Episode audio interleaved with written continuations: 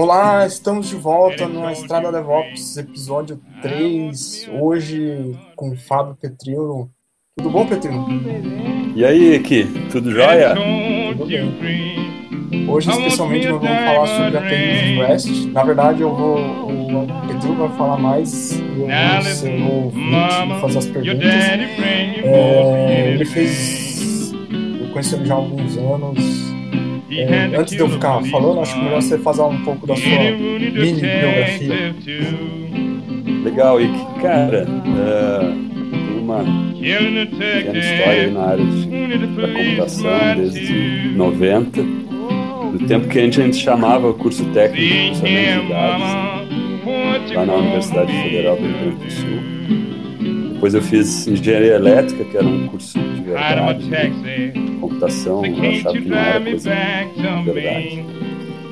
Mas eu vi que realmente a minha carreira era na área de computação, então eu fiz mestrado, doutorado em computação. Não tomou muito choque mexendo em capacitores, placas Dei muito choque. Cara, isso é uma pergunta interessante, porque a gente tinha uma brincadeira de carregar os capacitores grandões e dar choque nos colegas. Eu saía correndo atrás dos colegas e dar choque. Era uma brincadeira massa. Assim. A gente fazia era, era botar... Eu estourei um... Não, eu ia dizer que eu estourei um equipamento lá do laboratório até hoje. Pegou fogo o negócio lá também. A gente fazia no muito massa. técnico de eletrônica era pegar os capacitores e ligar na tomada e esperar eles subir como foguete. É, mas isso é perigoso, né? Você pode colocar lá, sacanagem. 18 anos. Mas eu trabalhei muitos anos né, como funcionário concursado da Justiça Federal, Tribunal de Justiça Estados, e depois da Companhia de Processamento de Dados do município de Porto Alegre, lá no Procemp. Espero que o pessoal da Procemp escute isso aí, foi um grande, grande lugar que eu trabalhei.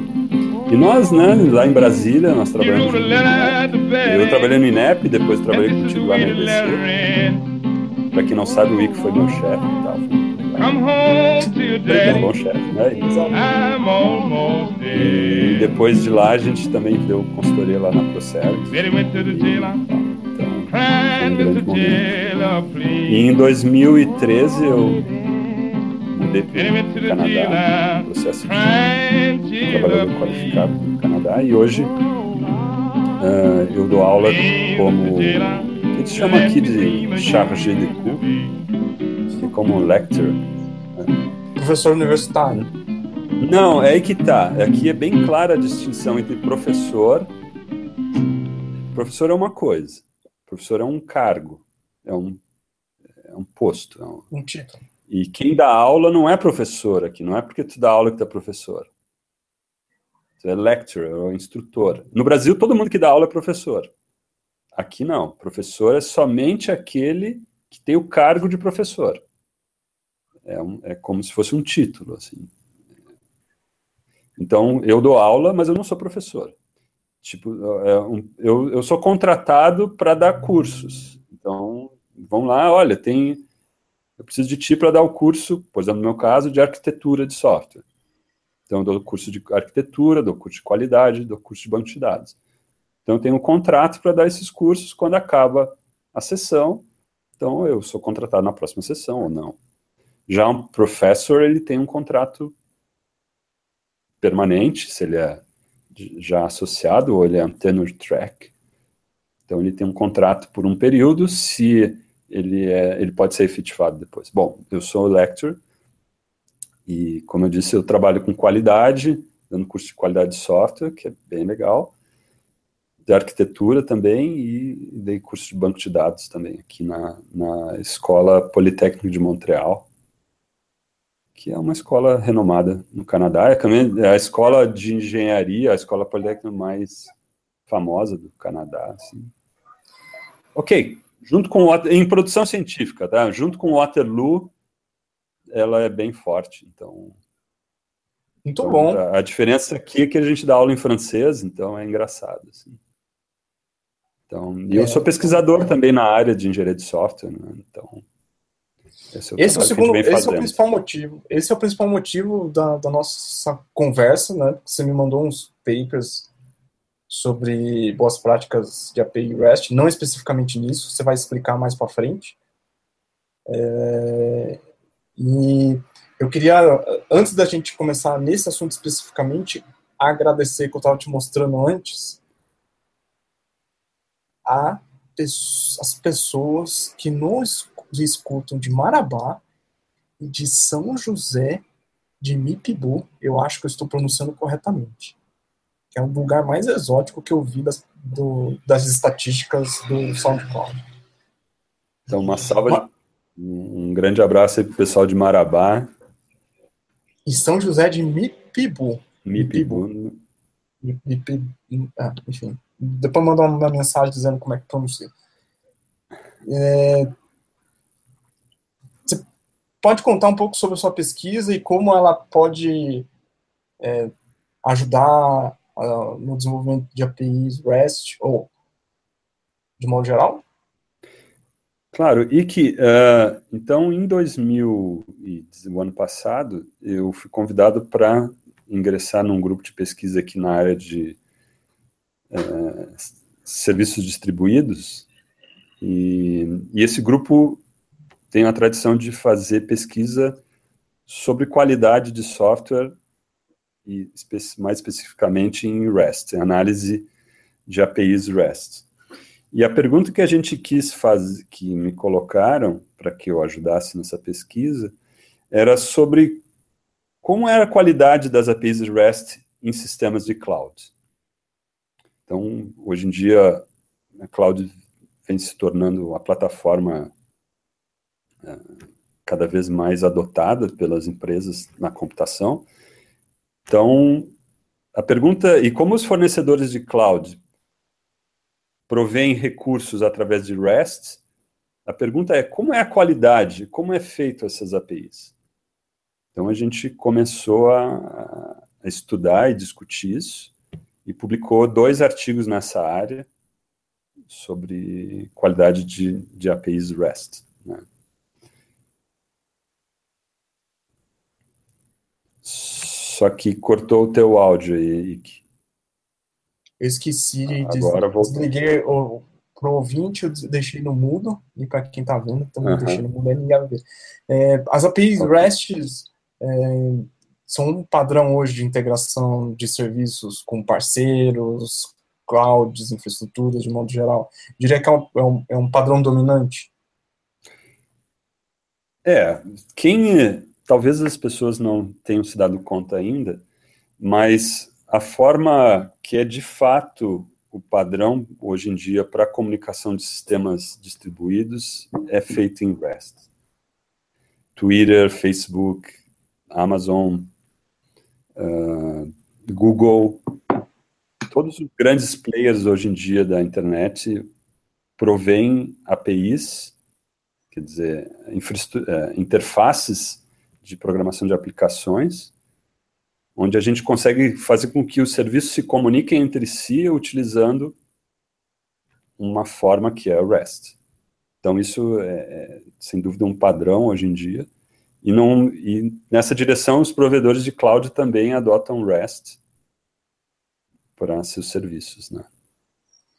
Pra, REST nada mais é do que um estilo. REST é o Representational State Transfer, ok? Uhum. A ideia é que é um estilo de, de arquitetura, tá? que a ideia é criar sobre a web sistemas distribuídos. Como é que eu faço comunicação usando a web para trocar mensagens de tal forma que, eu, que um serviço possa prover serviços para os outros. Um cliente possa consumir serviços de outros, né? Então, Ela... esse foi até um trabalho de 2012 de um pesquisador americano e, e a ideia central dele é usar o protocolo HTTP, a base dos os, protocolo HTTP e suas mensagens tradicionais, get, post, put, head, patch, para trafegar mensagens e usar o protocolo HTTP, que é um protocolo consolidado, que todo mundo conhece, que tem clientes disponíveis para fazer a comunicação entre serviços. Porque antigamente, anteriormente, antigamente era feio, a gente, a gente não, eu não sou desenvolvedor, só às vezes faço as gambiarra, mas uhum. usava socket para fazer comunicação entre APIs. É, bem no baixo nível se começou a fazer em socket, mas quando tu usava socket, tu precisava criar o teu próprio protocolo de aplicação. Aí depois veio... Então depois se começou a vir a RMI. Tu tinha outros RMI já era uma tecnologia, por exemplo, Java que já encapsulava essas essas trocas de mensagem entre os objetos. Tinha Corba, que era um outro protocolo que fazia esse, esse trabalho no nível de objetos. Mas todos esses protocolos eram protocolos de uma certa forma proprietários, binários ali, que não trafegavam utilizando HTTP. Então veio a ideia de usar uma outra ideia que era o SOAP, é o Simple Object uh, Application Protocol, Simple Object Access Protocol. E, e esse protocolo, ele fez um certo sucesso para troca de mensagens, e ele era em XML, usava também a ideia de trafegar em HTTP, mas o problema é que ele era muito pesado, ele era muito complicado, muito enjoado de usar.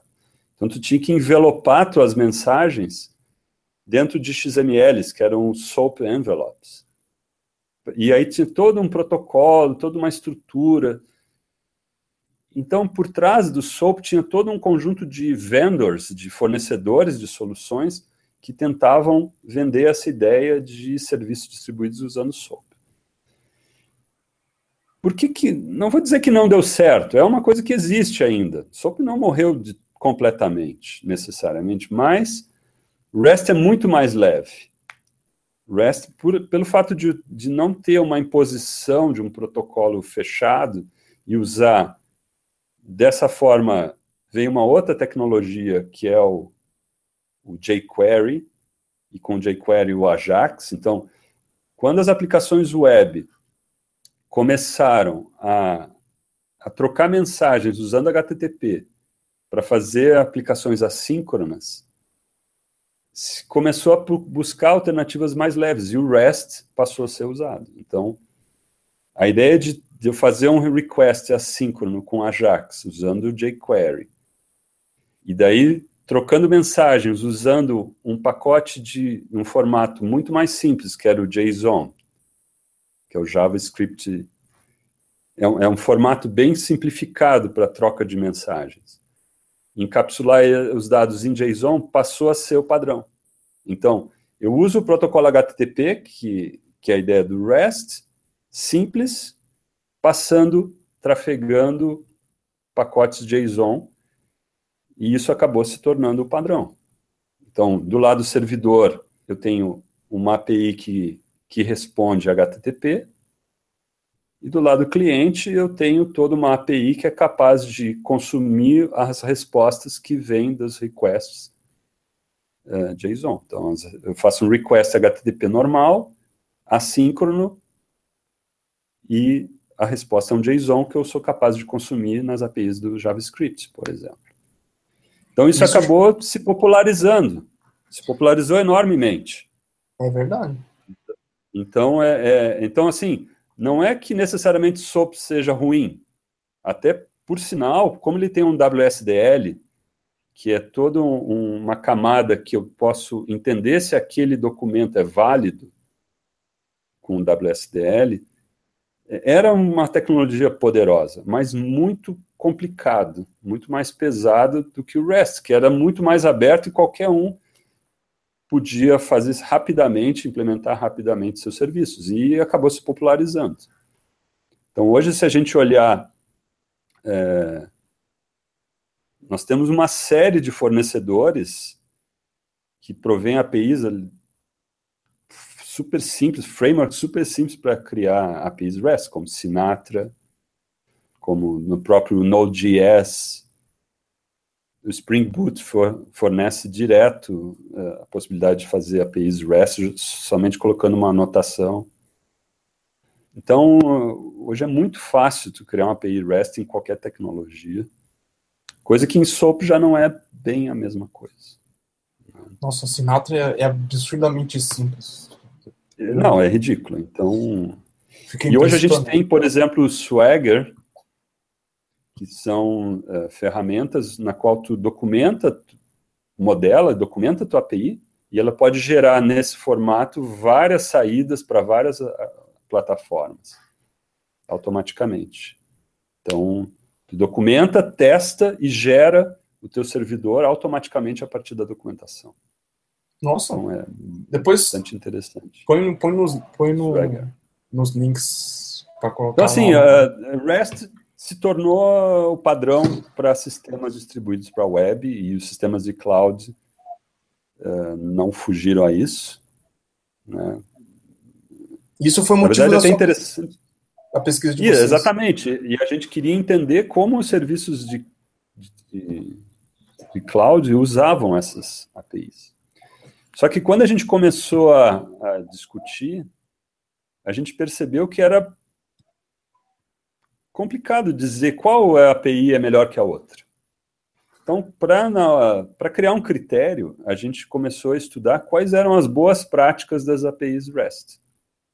Então, esse foi o nosso primeiro trabalho. Então, a gente catalogou mais de 70 boas práticas de REST da literatura, em vários uh, fontes, uh, especialmente de um livro que é do, de 2011, que é REST API Design Rulebook, ok? E, e a partir desse nós buscamos na literatura científica outras, outros trabalhos e outros documentos, onde a gente conseguiu ver o, o que várias pessoas diziam que eram boas práticas. Então a gente fez esse catálogo. Então, por exemplo, uh, usar underline para separar palavras de uma API REST. Isso foi uma recomendação, por exemplo. É uma recomendação? É, o, não, usar, usar é, hífen na verdade. É, é, é usar ao invés. É, usar underline não é uma boa prática. Não, é, é, exatamente. Underline não é uma boa prática, por exemplo. Evite, não utilize underline, mas usar if. Se tu quiser separar, utilize if. Então, todas essas coisas, por exemplo, não coloque barra no final da tua API. Por quê? Ou então, uh, uh,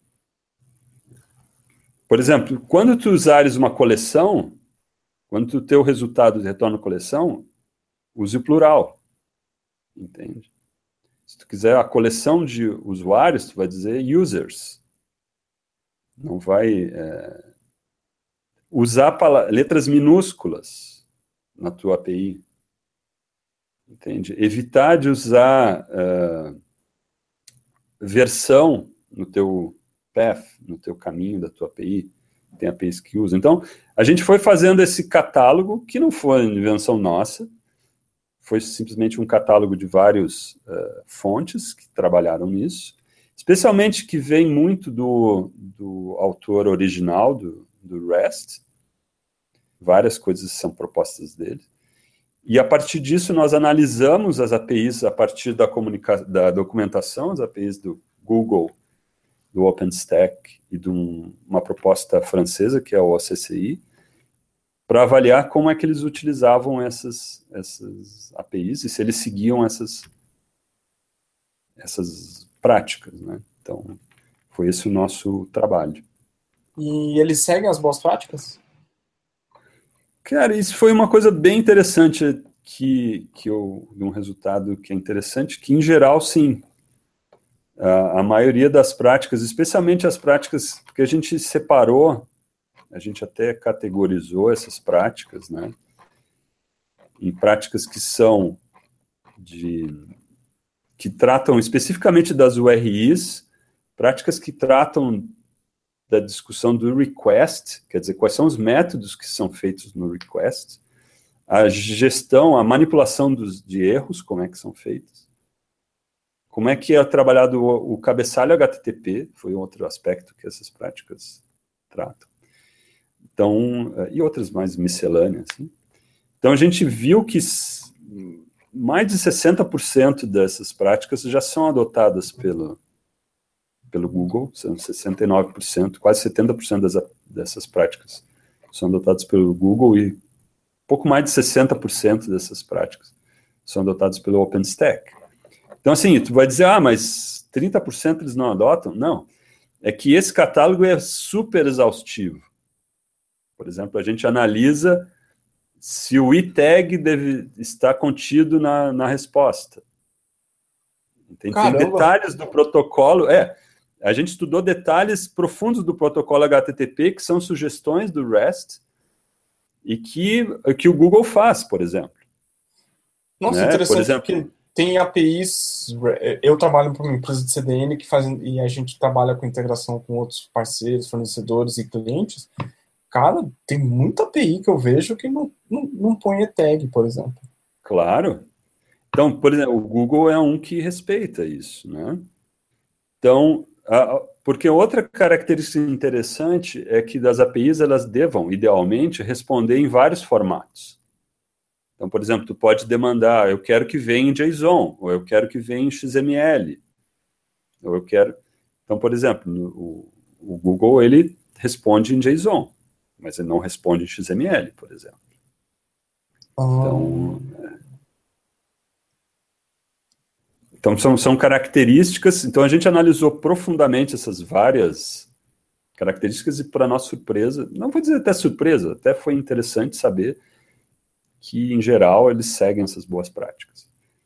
Isso o que indica que são boas práticas, de um certo ponto de vista, são boas práticas. Né? Que elas estão validadas faz sentido, porque se o Google usa, se o OpenStack usa, tem uma boa chance de ser realmente uma boa prática. A gente analisou, então, de um ponto de vista um pouco mais é, teórico, vamos dizer assim, proposições de autores, e de um outro lado, a gente analisou, bom, na vida real, os fornecedores de cloud têm usado? Bom, a gente notou que o Google e o OpenStack e o CCI, em geral, utilizam essas práticas.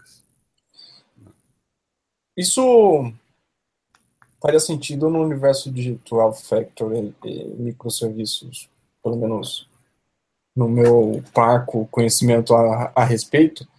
É, imaginando que eu fosse desenvolver, montei uma startup e aí eu vou fazer ela, minhas APIs funcionar tanto do ponto de vista delas serem consumidas e usadas e ter interações internamente, como a, uma parte delas tem interações externas para ter provisionamento de terceiros ou dos clientes. Uh, por, por, onde eu poderia começar a olhar sobre boas práticas ou quais uh, métodos eu poderia usar de API REST, por exemplo?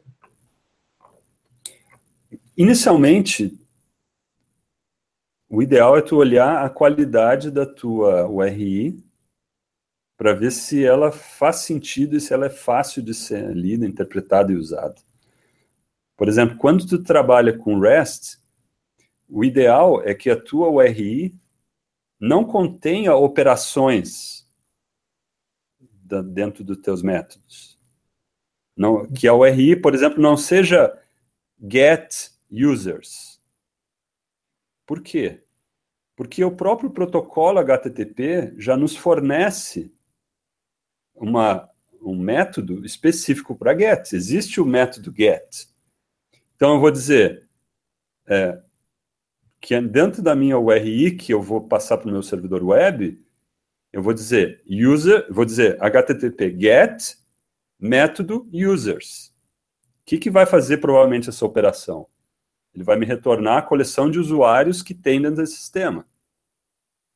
A mesma então, coisa seria para delete, por exemplo delete, exatamente. Se eu quero deletar um usuário, eu vou dizer delete barra users barra o ID do usuário.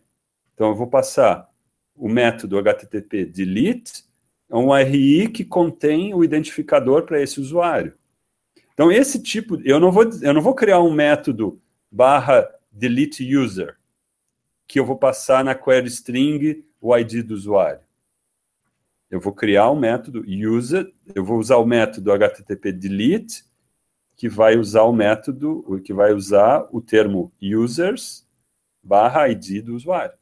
Então, são essas coisas que são padrões de projeto que a gente vai seguindo e que vai criando uma normalização que todo mundo é capaz de compreender e usar bem o protocolo HTTP. Então, esse, é, esse, então tem uma série de boas práticas do uso da, da de nomenclaturas e como construir uma boa URI.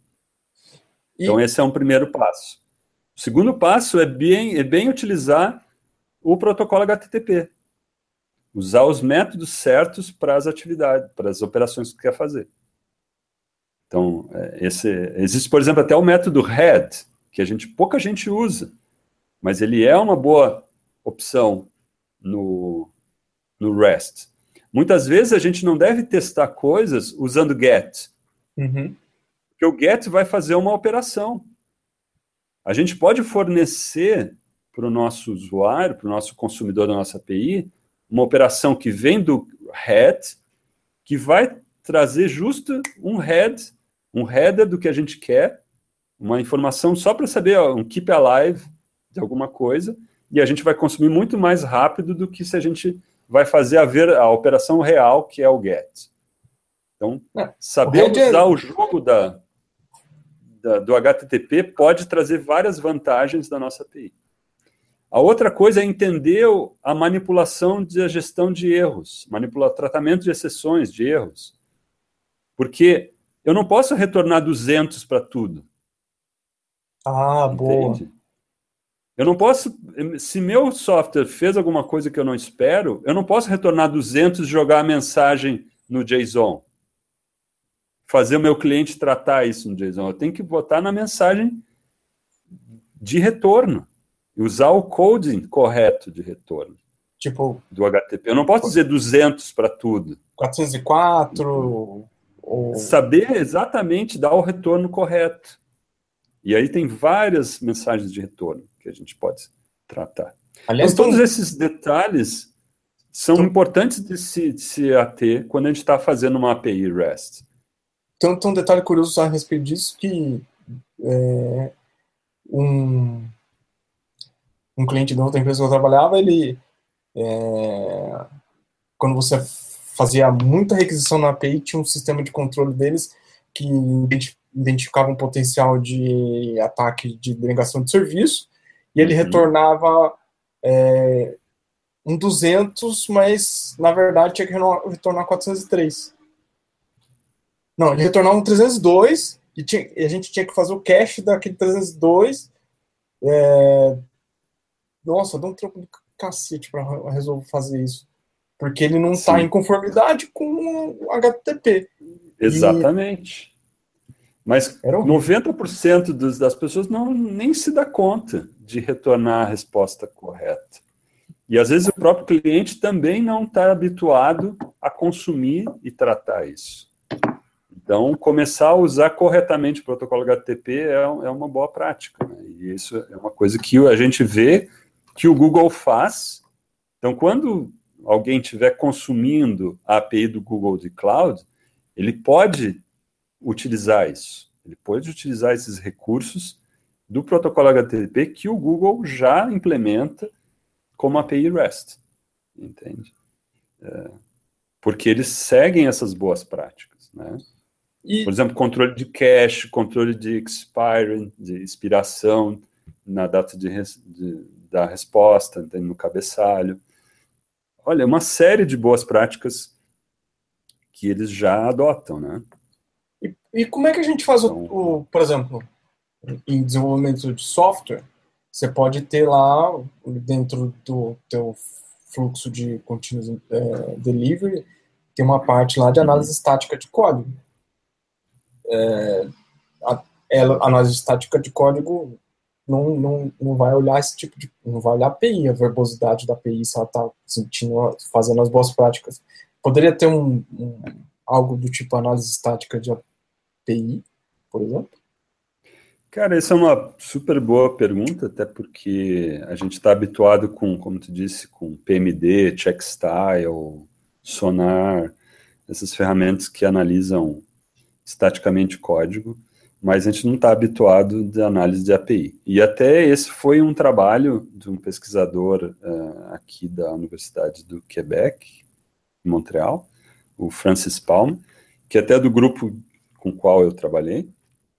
Então, de uma certa forma, o meu trabalho estende um pouco dele, olhando do ponto de vista de REST para cloud, mas ele trabalhou exatamente para análise de qualidade de APIs REST em geral, é, e ele criou uma ferramenta para isso, mas ainda é um pouco protótipo e é um pouco difícil de talvez de, de integrar num sistema de integração contínua, mas sim, é uma coisa que é possível de ser feita, analisar estaticamente as URIs, levando em consideração esses critérios de qualidade que a gente está discutindo, que a gente discutiu nesse catálogo, Algumas coisas são mais fáceis, outras coisas dependem do serviço estar tá up, da API estar tá disponível para ser analisada como retorno. Mas sim, eu acho que é, é, é possível. Outra possibilidade é, é catalogar a tua API como uh, utilizando uma ferramenta de documentação como Swagger e dessa forma analisar a tua API também. Mas isso é um pouco o estado da arte ainda, vou te dizer, não, ainda o pessoal não tem muita coisa disponível em nível de indústria, vamos dizer assim, mas é um trabalho a se prosseguir, a ser feito. Olha só. De, tá... de investimento, de criar né, uma infraestrutura para integração contínua e, e, avaliar as APIs. Eu acho que isso não existe ainda nível industrial, vamos dizer assim, nível prático, mas já tem esforços da academia para criar ferramentas nessa direção. Quem, quem que é o, de quem que é essa pesquisa? É, foi um pesquisador daqui da Politécnica de Montreal com a Universidade do Quebec em Montreal, se chama Francis Palma. É, eu até vou te mandar o, o, a referência dele, dos documentos. É bem interessante o trabalho que eles fizeram exatamente discutindo como. Ele fez o doutorado nesse tema de análise de uhum. estática e dinâmica de, de APIs.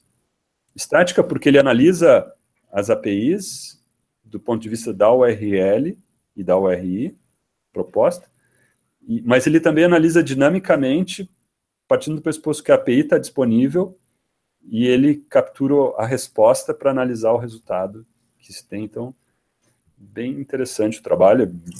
É bem complicado de fazer isso. E até esse foi um dos motivos que a gente não fez nessa pesquisa. Inicialmente a ideia era essa. Inicialmente a ideia era usar o trabalho do Francis para testar as APIs de cloud. Só que a gente se deu conta de que a gente precisava instanciar toda uma infraestrutura com todos os serviços antes de começar a trabalhar e, em cloud a gente ia ter que pagar os servidores, ia ter que criar todo um cenário que a gente viu que ia ser inviável, então nossa abordagem foi estudando a documentação. Então, se na documentação dizia que fazia, a gente eh, encarou que eles fazem. Né? A gente não testou in vitro, vamos dizer assim, os, os sistemas, mas olhando a documentação das APIs. Né? Então, então uma oportunidade legal, se alguém depois, depois o Petro vai falar sobre isso, mas de participar da pesquisa do, sobre o tema ou montar uma startup e começar a colaborar como empresa para esse tipo de coisa, que talvez tenha um nicho interessante aí até. Ah, sem dúvida. Tem muito espaço para pesquisa e para criação de ferramentas, instrumentação, é, monitoramento assim, de, de APIs, né? E vocês chegaram à conclusão de que dava para fazer uma coisa. É, lá no, no, Eu lia os, os artigos e me lembrou muito a questão de compiladores, porque vocês falam de, de coisas léxicas ou palavras léxicas. Pode explicar um pouco melhor sobre isso? Sim. Cara, pense só, Ike. Uh, quando a gente começou a estudar essas APIs, a gente começou a se dar conta, e vendo as várias APIs, então, de que os serviços se chamavam de coisas diferentes. E a gente começou a se perguntar, e, pesquisador é um bicho meio curioso, né? Então, será que não existiria um. Quais são os termos que são usados né, nas APIs de cloud? Então, existiria um, um linguajar comum que, que termo se usa para chamar os serviços de cloud? Então, a gente, o que, que a gente fez? A gente fez um outro trabalho na qual a gente parseou, esse foi bem interessante porque a gente fez um parsing da documentação das APIs e extraiu todos os léxicos, todos os termos que são usados e analisou qual a quantidade, qual a quantidade, a frequência que esses termos são usados, quantos são uh, verbos, nomes, para tentar criar uma espécie de uh, taxonomia, de uma certa forma, ou um, uma ontologia, um léxico sobre cloud. Né? Então, por exemplo, a gente viu que o Google, por exemplo, usa em, o termo compute em 198 URIs, por exemplo. Caramba. Uh, tem, uh, tem o termo storage, é um outro termo que se usa, é um termo recorrente também, monitoring, orchestration, infrastructure, então, todos esses termos a gente começou a, a avaliar e também quais eram os, uh, os métodos, os verbos HTTP, os métodos HTTP que eram usados, né? Então, termos como projects, global, zone. Zone é interessante porque muitos serviços eles são mapeados por região, então eles são divididos por zonas, né? Instances, mas uh, uns chamam de zone, outros chamam de tem tem region. No Google ele trabalha com zone, trabalha com region. Entende? Então no OpenStack ele já tem uma visão mais server, flavor, image, user, detail. Ele é um pouco diferente do Google. O Google tem uma visão mais global, mais distribuída, vamos dizer assim, multi região.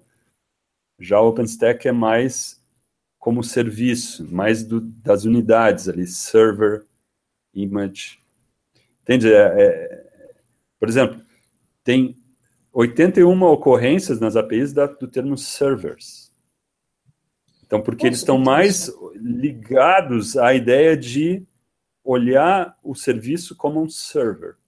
Já o Google olha mais projects já olha mais global, zone. Entende? Eles têm abordagens na hora de criar as URIs, URIs que dão mais uma visão até da própria forma como a empresa trabalha e atende seus clientes. Então, a gente não uh, não chegou a, a, consultar os engenheiros nenhuma dos, nem da OpenStack do Google uhum. para discutir essas decisões, mas mas a gente nota essas diferenças, né? Então, por exemplo, a gente vê termos como action, database, event, image, instance, member. Então, verbos como restart são recorrentes, tem resume, stop, start. Então, quanto que é, ok, quanto que é parar um serviço, é claro que tu vai dizer stop mas por que não é halt? Ou por que não é. Entende? O óbvio não necessariamente é óbvio, entendeu? Uhum. Então, será que o pessoal usa restart? Ok, se usa. Então, foi essa a ideia de começar. Qual era a nossa intenção? Então, de começar a tentar entender quais são esses termos e qual e se não seria de alguma certa forma no longo prazo tentar comoditizar esse serviço de tal forma que os vários fornecedores pudessem usar termos similares ou até o mesmo para serviços que sejam similares. Porque a gente notou que eles usam, às vezes, coisas que não são necessariamente similares, mas tem termos que são recorrentes, né? Server, server é um termo que pode ter certeza que o pessoal usa bastante, né? É, um termo comum, né? Isso. E... Mas então, é... foi. Então a gente pode dizer image. Image é outra palavra que. Outro termo que é usado nas URIs de cloud. Uh, instance, project. Especulando, Essa é interessante. Especulando, eu imagino que essas diferenças têm a ver com, com as abordagens em relação, por exemplo, o OpenStack é um projeto é, que Sim. vê as coisas como prover tudo como um servi como serviços, né? Ele não tá, não foi pensado como um, pro, um produto barra serviço que uhum. você vai e localiza em N regiões, como o Google Exato. faz, e outras empresas. E isso faz com que ó, os nomes, os, ó, os léxicos sejam diferentes. Isso. Além das questões comerciais, imagino. Não, exatamente. E a gente percebeu que não tem um consenso entre os nomes. Entende? Existe. Não. Uh, existe mais acham, de 350 que, termos diferentes. Vocês acham que isso é necessário? Não, a gente não acha. A gente não acha. Eu, a gente está só. Essa é a coisa mais interessante. A gente só queria observar, né? Mas até a gente estava, eu estava discutindo com um amigo que trabalha num outro provedor de clouds, e do ponto e a gente estava discutindo exatamente isso, e ele disse: Olha, Fábio, nós adotamos certa nomenclatura muito por uma estratégia de marketing e de ser diferente do, do que os outros fornecedores. Então, não sei se a gente um dia vai chegar num consenso, mas que ele, bom, no começo ele, hoje em dia ele já não, exi ele não existe, isso é um fato, mas eu acredito que pelo bem das, da, do consumo desses serviços, algumas coisas poderiam ser um pouco mais, do meu ponto de vista, poderiam ser um pouco mais padronizadas, assim. Entende? Não chama, chamar banana de banana, laranja de laranja, e não cada um chamar de uma coisa. Coisas que são muito similares, que se utilizasse termos mais próximos, acho que facilitaria a adoção das APIs pelos clientes. Entende? Isso é uma visão que eu tenho de que a gente poderia é, consumir de uma forma mais fácil se a gente usasse os mesmos termos ou bastante similares nas APIs. Não vejo que isso vai acontecer, honestamente, mas Uh, talvez, se o OpenStack ou outros fornecedores uh, abertos começarem a criar uma cultura padrão, talvez isso aconteça. Eu não vejo os grandes fornecedores tentando se alinhar entre si, até porque eles são, eles ganham dinheiro em função disso. Né? É, é a ideia do vendor lock-in.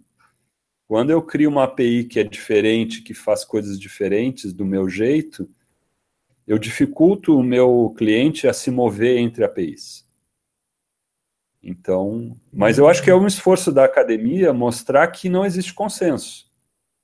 E esse consenso dificulta, de alguma forma, a, a migração entre plataformas, e isso pode ser um problema do, do ponto de vista de gestão de APIs, né?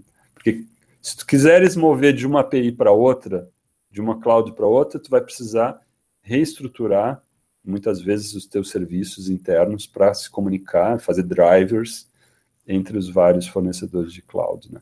Já existem serviços que fazem isso, que tentam fazer isso, mas são serviços que vão te cobrar por isso. Então, e sempre é uma nova camada entre entre o teu hum. trabalho. Então, se a gente conseguisse reduzir essa impedância, quer dizer, essa resistência para a migração, acho que, que seria um avanço e o nosso trabalho vem um pouco nessa direção discutir isso, né? De que não existe consenso entre as APIs de cloud hoje, nas, em REST. Os serviços, é, não, é isso até uma coisa interessante, os serviços são mais ou menos similares. É, mas a forma como se escreve é que são diferentes, entendeu? o, a gente viu que os serviços não são tão diferentes. Sim, eles fornecem as mesmas coisas com nomes diferentes. Aí volta a questão do marketing, né, que você mencionou. Exatamente. Antes. Exatamente. Interessante. E o. Você... Eu vejo. Eu, a gente não combinou isso, mas é, nem falamos a respeito, mas eu tô com isso na cabeça e, e eu esqueci de perguntar para você antes. Não sei é. se você chegou a ver o proto, protocolo buffer do Google, se tem alguma, algum comentário a fazer sobre ele, se é, melhor que o REST. Cara, o que eles estão. É aquele que eles estão trabalhando com binário? Isso.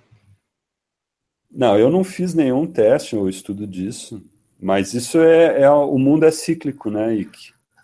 É. A vida é cíclica, tá? Então, assim, é, eu isso tem muito a ver com HTTP 2, né? E com, com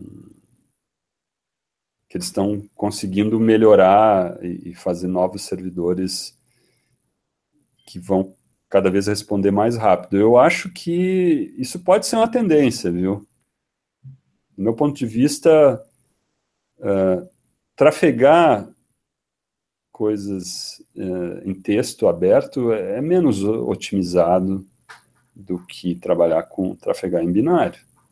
Isso já se sabia lá no Corba, já se sabia. Só que é cíclico, é como eu estou dizendo. A gente, tem, a gente tinha um problema lá naquela época, a gente vira para um jeito mais simples, que é mais aberto, que passa tudo transparente, aí é, tudo se torna desse jeito, aí se descobre que existem novos problemas, aí é. a gente volta a ser. Então, assim, eu acho que para alguns. O Google eu vou dizer uma coisa aqui, assim, às vezes a gente quer fazer arquitetura de software pensando que todo mundo é Google e todo mundo é Netflix. Não, não é, né? Nem todo mundo é Netflix. Não, mas é, é, as pessoas leem muito o blog do Netflix e querem pegar o stack do Netflix e botar na, na caixinha e usar no próximo sistema de cadastro de cliente. É, eu acho que essa é uma coisa a sempre avaliar, entende? Qual é o problema que tu está tratando? É o novo, é um cadastro de cliente ou é o Netflix? É, tem uma abordagem diferente, então, até a forma de, de, de, entendimento de transação é diferente, né? Porque o Netflix isso. entrega vídeo. Não, exatamente. Então, assim, eu acho que a gente tem uma tendência aí nessa direção de tráfego em binário, sim, de protocolos mais uh, otimizados do que o tráfego de HTTP puro, clean, aberto, plain, mas ainda é um caminho, um longo caminho, entende? A gente tem, é um longo caminho de volta, vamos dizer assim, ao que era antes. É, eu, eu faço uma comparação quando o pessoal assim, fala muito de container doc hoje, eu faço, mas cara, é óbvio que não, não com as mesmas funcionalidades, mas container existe desde a década de 60. E em plataforma baixa desde os anos 80, com CH-Root. Aí eu não, não, começou com o IVZ. Não, CH-Root. Não tem essas coisas. Cara, é que eu vou te falar o seguinte: sabe qual é a grande vantagem do Docker? É ser versionável. É, concordo. Esse é o grande truque do Docker. A tecnologia por levantar container, como está dizendo, já tinha há décadas. Mas tu colocar no GitHub, não. Entendeu? Faz diferença. E isso faz uma enorme diferença na gestão. Tu fazer um versionamento do teu container, isso aqui foi o pulo do gato.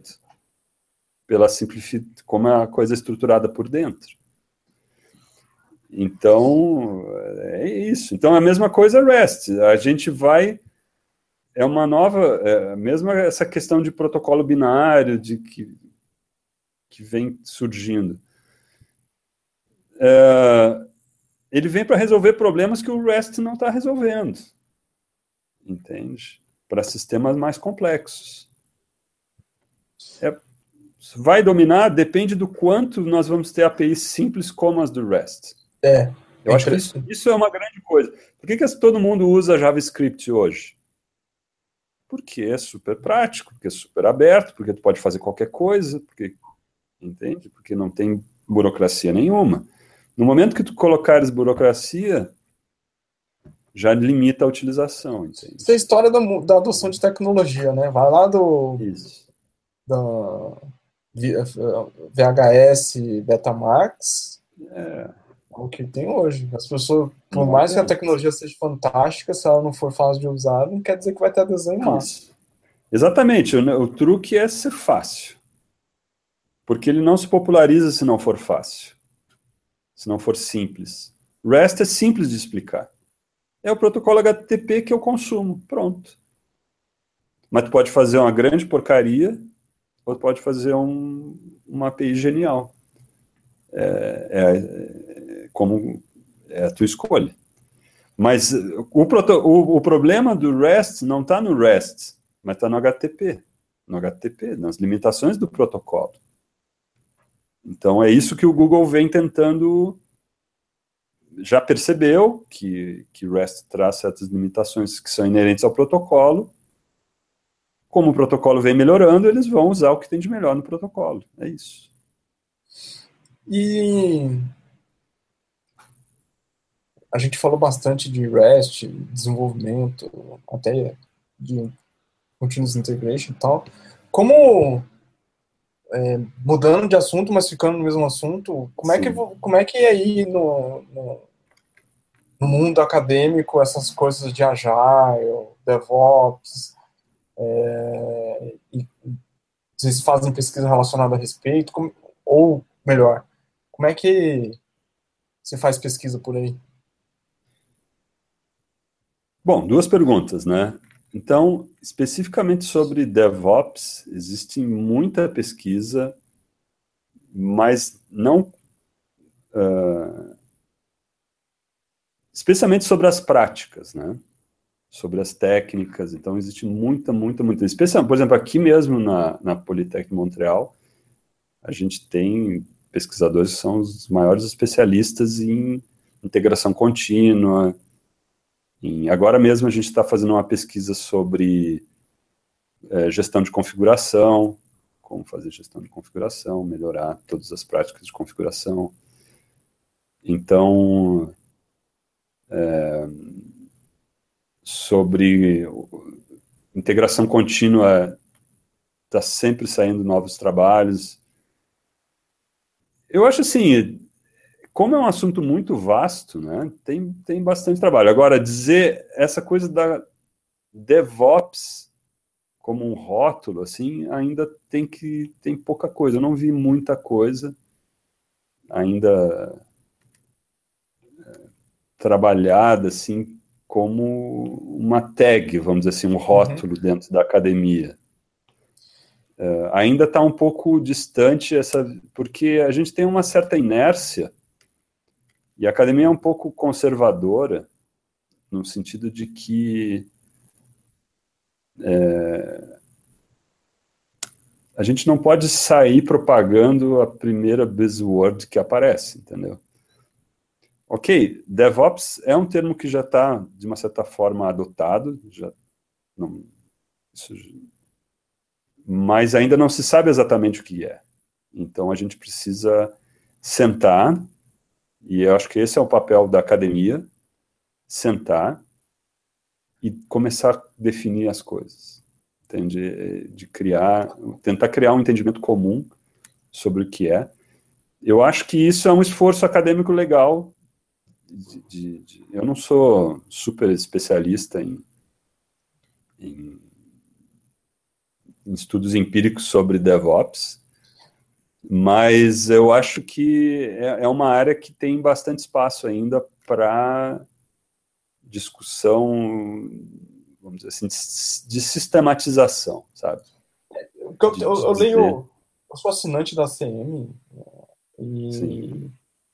eu leio bastante coisa. Elas não, elas não permeiam especificamente de, de rotular DevOps, mas ela tem muita coisa de engenharia de software e Isso. engenharia de resiliência, coisas relacionadas à engenharia de modo geral, ou operação é, de infraestrutura, e, e, fala de coisas que são aplicadas em outras áreas que você pode usar na área de tecnologia da informação, não especificamente sobre é, DevOps. E, mas eu gosto muito dessa. Opa, desculpa. Não, não, é, só para fechar, terminar, é, por exemplo, eu tenho assunto, eu particularmente gosto bastante de, de testes relacionados a testes de estresse, resiliência, de modo geral, e, cara, tem artigos fantásticos sobre o tema que são aplicáveis desde infraestruturas pequenas a, a infraestruturas gigantes, e não necessariamente comparando com artigos que saem no Netflix, que são mais práticos, a, a abordagem é mais, eu diria que é mais ampla, né? Para mim é interessante, não quer dizer que seja é, forte com fortes emoções. É, você acha que vale a pena?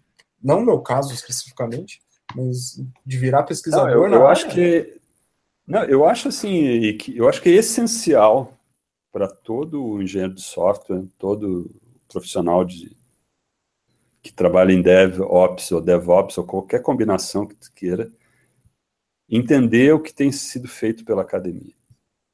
Porque existem muitos trabalhos que resolvem problemas que as pessoas estão batendo cabeça que já foram discutidas ou já têm propostas e as pessoas simplesmente desconhecem. Então, eh, eu acho que sim, vale muito a pena. E todas as práticas de DevOps hoje já foram discutidas pela academia. Talvez não na forma é, estruturada ou na, na, roupagem que, que alguns gurus de DevOps colocam, mas todas elas já são discutidas ou conhecidas ou tratadas. Uh, o que uma coisa muito legal do DevOps que traz a cultura é de que uh, é de dizer que todo mundo é responsável pelo sucesso. Não, é, eu, eu não sou muito a favor desse conceito de DevOps, que é alguém que o stack developer que coloca o sistema em produção. Eu não sou muito adepto dessa. Ou que se ideia. tem que usar containers, não pode aplicar. Isso. Eu, eu, sou, eu sou adepto da cultura DevOps e não do papel DevOps. Eu também.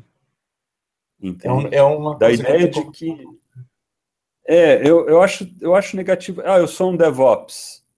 Eu não acho isso muito positivo, honestamente. Eu acho, sem problema nenhum, eu já trabalhei dessa forma, de que eu faço análise, eu faço a reunião com, com o cliente, eu desenvolvo tudo e eu coloco em produção. Já fiz isso. Mas eu acho que isso não precisa necessariamente ser o cenário ideal entende? Ele talvez nem seja o cenário ideal. E, é muitas, e muitas vezes ele é impraticável na maioria dos, das situações, nos sistemas maiores. Então, é, é contra-ótimo, vamos dizer assim. Eu ter papéis, pessoas mais especializadas em certos domínios, acaba te gerando um produto melhor. Então, é, o que nós precisamos dar conta é de que a responsabilidade do resultado final é de todos, é só isso. E essa é a grande mensagem do DevOps. É dizer, eu sou eu sou tão responsável pelo deploy, eu desenvolvedor sou tão responsável pelo deploy quanto o, o cara da operação é responsável pelo código. Ou o presidente da empresa, né? Ou, Ou o presidente da empresa. É, isso é, é mas aí fica um pouco abstrato, entendeu? É, eu quero dizer o seguinte, eu quero dizer o seguinte, eu, vamos lá, galera, me ajuda a fazer o deploy. O desenvolvedor, ele tem que ajudar a automatizar o serviço de deployment. Assim como o cara da infraestrutura, ele tem que sentar comigo e fazer pairing comigo quando a gente estiver otimizando uma query, talvez, o DB, entende? Ou fazendo alguma requisição no servidor ou, ou propondo um novo serviço.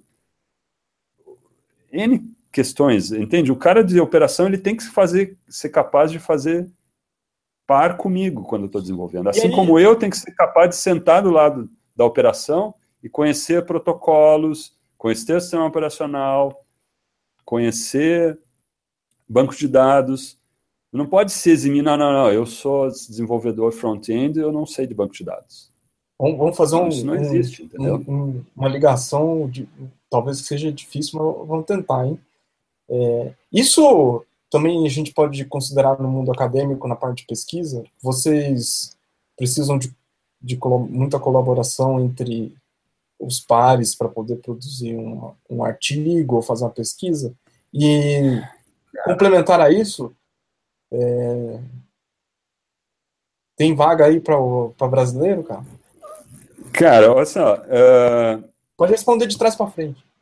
Não, não, tranquilo. Duas coisas. É, a academia ela é um, um sistema um pouco diferente, porque como é, o, como é que as pessoas são reconhecidas na academia? Pela quantidade de publicações de alta qualidade que ela produz.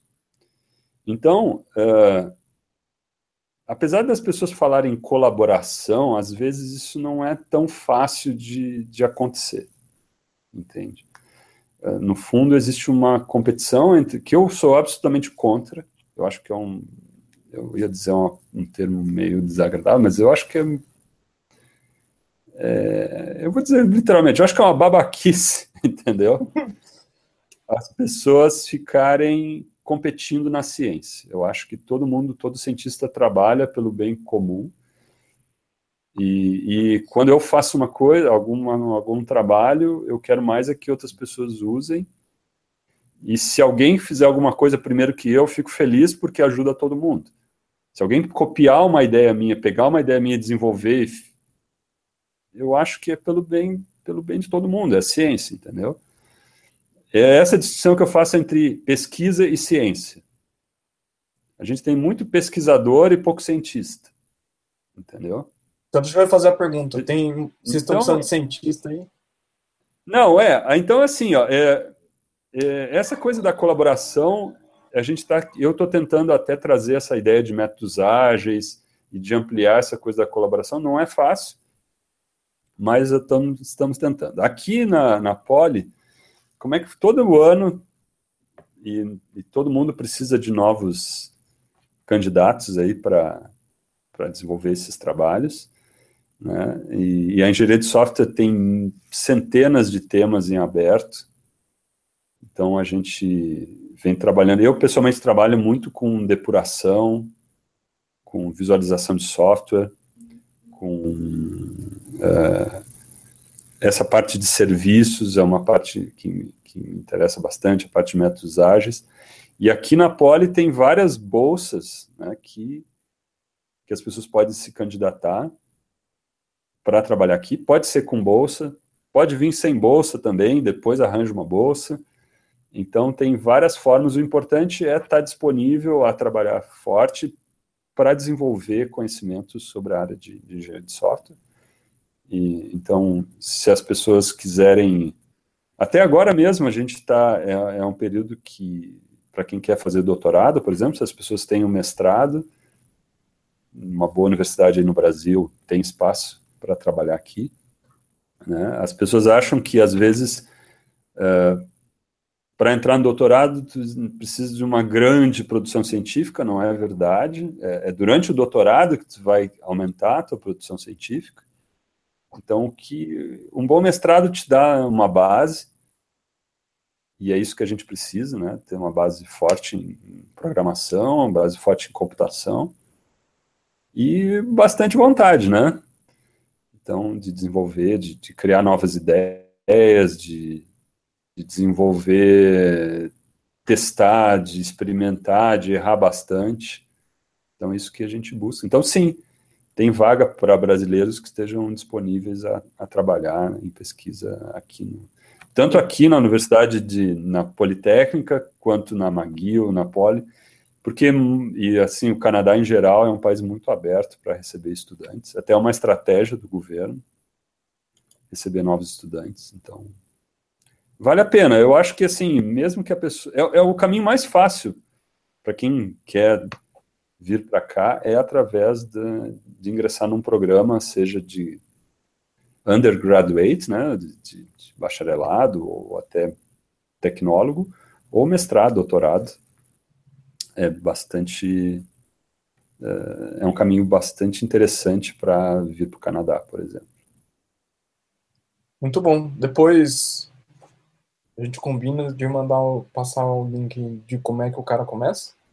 Você tem isso disponível? É, o, bom, uh, o jeito mais fácil, assim, se vocês, se alguém tiver interessado, pode mandar diretamente para o meu e-mail, que é fabio@petrilo.com com dois L's, ou meu Twitter, que é Petrilo Fábio. Pode me mandar um currículo, a gente pode trocar uns e-mails, pode conversar. E caso eu perceba que a pessoa tem um bom potencial, a gente pode encaminhar aqui para os professores, aí sim para os professores aqui da Poli, para discutir possibilidades de, de, de trabalhar juntos. Assim. Então, Muito bom. Esse é um, você quer deixar mais um recado final para a gente ir fechando a nossa, nossa conversa? Cara, eu acho para todo mundo aí que está nessa estrada DevOps, né, eu acho que REST é o caminho, de, é bom conhecer bem os protocolos, conhecer bem como funciona, ter cuidado com a qualidade dos seus serviços, isso é fundamental, e essa é a mensagem do nosso, uma das mensagens do nosso trabalho, né? E, e estudar bastante a base da computação. Eu acho que tem muita gente que, que entra na profissão sem entender a base. Então, eu não estou dizendo necessariamente fazer um curso formal, mas eu acho que acredito que ter uma base sólida sobre fundamentos de computação, sobre redes, isso às vezes eu percebo que falta um pouco em algum, algumas pessoas que trabalham. Então, é, estude sobre a base, estude sobre. Mesmo que isso não seja uma coisa de curto prazo, que vai trazer um resultado super imediato, no longo prazo isso vai, vai certamente abrir novos horizontes e abrir a forma como as pessoas encaram o trabalho, tanto na parte de desenvolvimento quanto na parte de operação. Eu acho que existe muito desconhecimento de ambos os lados. Então, eu acho que para a gente criar essa ponte DevOps de fato, é que as pessoas tentem ser não necessariamente multidisciplinares, mas que transitem um pouco mais na base da, do conhecimento de computação para entender esse ciclo de uma forma mais profunda. Então, acho que isso, é, acho que vale a pena sim estudar a base da computação para a gente entender o que é a Dev e o que é a Ops. ok, Iki? Muito bom. Obrigado mais uma vez um por ter abraço. participado. É, a gente hoje recebi uma notificação da Apple dizendo que esse podcast vai estar no iTunes para as pessoas baixarem.